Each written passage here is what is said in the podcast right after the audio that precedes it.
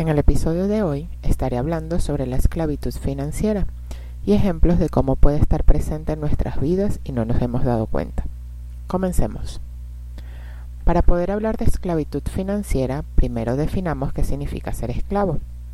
Según el diccionario de la Real Academia Española, abro comillas, es la situación de una persona que carece de derechos de modo permanente, especialmente los fundamentales de igualdad y libertad, por ejercer un tercero sobre ella todos o algunos de los atributos del derecho de propiedad, reduciéndola a la condición de objeto, cierro comillas. En otras palabras, es la condición de una persona que no tiene derecho sobre su propia vida, especialmente respecto a la igualdad y libertad, ya que esos derechos los tiene otra persona de la cual es un objeto más que posee, como posee una casa, un carro o cualquier otro objeto. Y ustedes pensarán puede ser absurdo hablar sobre esclavitud en este tiempo, ya que en la mayoría de los países se goza de libertad plena por parte de todos los ciudadanos. Pero la realidad es que no es cierto, y existe esclavitud en muchos países. Pero bueno, eso no lo vamos a tocar hoy porque el objetivo de este podcast es hablar sobre finanzas personales. Y se preguntarán por qué hablo sobre esclavitud entonces. Pues porque observando la conducta de muchas personas y cómo gestionan el dinero que pasa por sus manos, es evidente que son esclavos del mismo. Muchos dirán, no, yo no. ¿Cómo voy a ser esclavo del dinero? Pues sí, lo eres. Y te voy a compartir algunos ejemplos que muestran cómo el dinero tiene poder y controla tu vida y no al revés como debería ser. Te pregunto, ¿Basas tu vida en trabajar sin descanso para generar los ingresos que necesitas para vivir? ¿Vives para trabajar o trabajas para vivir? A, pesar de trabajar sin descanso, ¿te cuesta llegar a fin de mes? No puedes cubrir tus gastos básicos y anhelas que llegue la fecha de cobro de tu próximo salario o pago para cubrir los, las cuentas pendientes que te tienen agobiado. Tienes muchas deudas si te pregunto, ¿en qué gastaste tu dinero las dos últimas semanas de este mes? Excepto por el pago de facturas, ¿tienes idea en qué gastaste el resto? Y entiendes por qué ya no te queda nada en la cartera o no tienes ni idea. Adquieres deudas para comprar caprichos, tipo el último iPhone, una televisión más grande, comprar muebles nuevos, etcétera. El problema de muchos no es la cantidad de dinero que se gana, porque podemos tener un buen salario y aún así estar en la misma condición de esclavitud. Aunque algunos solo tienen una única fuente de ingresos, por muy buen salario que se tenga, se vuelven esclavos del trabajo, ya que si lo pierden caen en la bancarrota. Eso es otro signo de esclavitud financiera. Ahora, ¿Me crees cuando digo que muchas personas viven bajo la esclavitud financiera? ¿Será ese tu caso? Espero que no. ¿Crees que exagero? Bueno, todo esto que te comento me recuerda un versículo de la Biblia en el libro de Juan, capítulo 8, versículo 33, que dice, 36, perdón, que dice, Así que, si el Hijo os libertare, seréis verdaderamente libres. Jesús le dice eso a los judíos que, estaba escuchando, que estaban escuchando su mensaje y se ofendieron mucho. Dijeron que ellos nunca habían sido esclavos porque eran descendientes de Abraham. Pero lo cierto es que estaban muy ciegos, porque su interés era en ser libres políticamente de la opresión del imperio romano, por lo que no entendieron la predicación de Jesús. Jesús hablaba sobre todo lo que controla nuestra vida, nos esclaviza, y él vino para hacernos libres.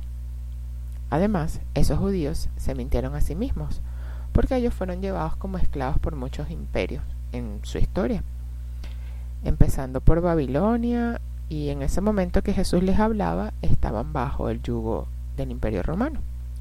Así que esclavos sí habían sido. Pero volviendo a nuestro tema central, muchos se horrorizan cuando les digo que son esclavos del dinero. Puede que muchos ya ni estén escuchando el episodio porque se ofendieron, pero es la verdad. Pues todo lo que nos controla nos esclaviza. Y lo que mencionaba anteriormente son indicios de que el dinero es quien controla y guía muchos aspectos de nuestra vida.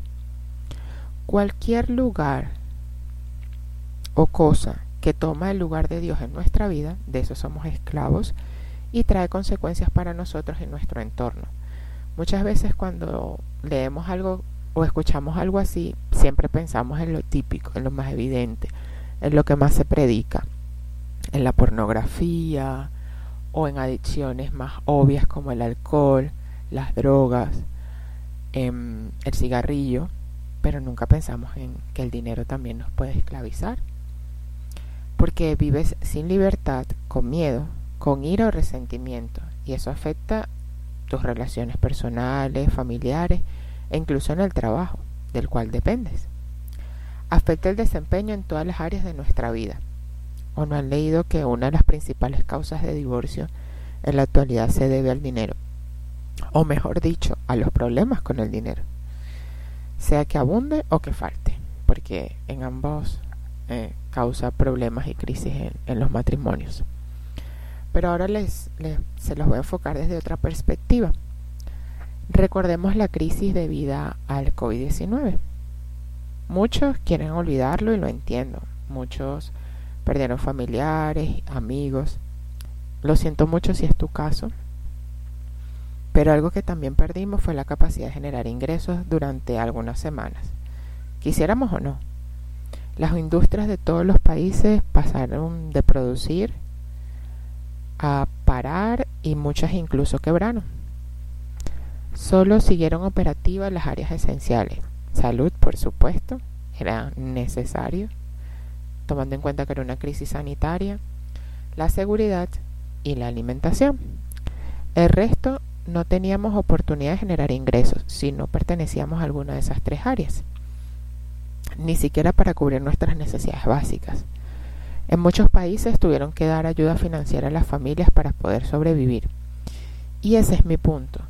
Si se tiene una única fuente de ingresos y esa se pierde, ¿cómo puedes cubrir tus gastos?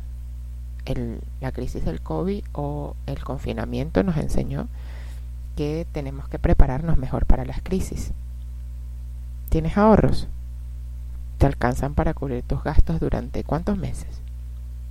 ¿Sabes por lo menos cuánto necesitas para cubrir tus gastos y los de tu familia eh, todos los meses? O sea, ¿cuántos son tus gastos mensuales?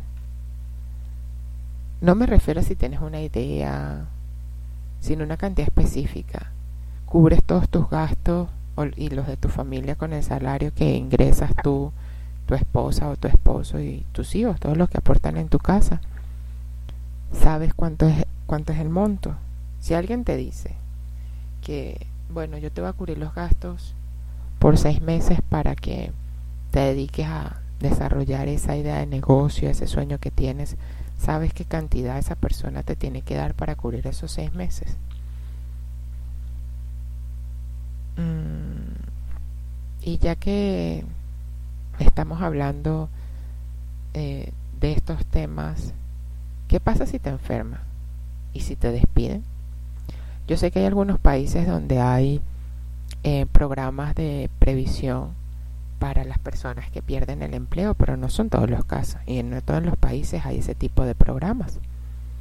¿Cómo quedas tú y tu familia ante una situación como esa?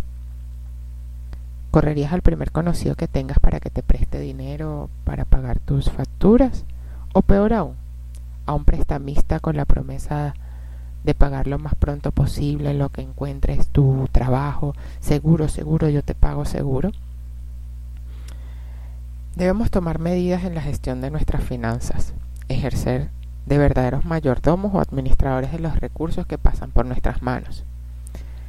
Primero pedirle perdón a Dios si lo hemos estado haciendo mal y que nos ayude a hacerlo mejor de aquí en adelante. Esto no se mejora de la noche a la mañana, pero haciendo pequeños progresos todos los días y con la ayuda y sabiduría de Dios se puede alcanzar la libertad en las finanzas.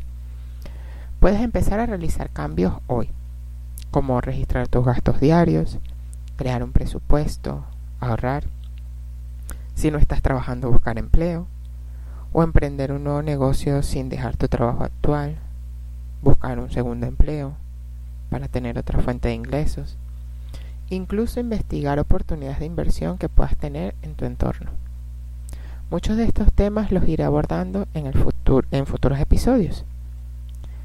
Pero antes de finalizar me gustaría saber tu opinión sobre este tema. ¿Crees que realmente existe la esclavitud financiera? ¿Eres un esclavo financiera? ¿Controlas tu economía personal?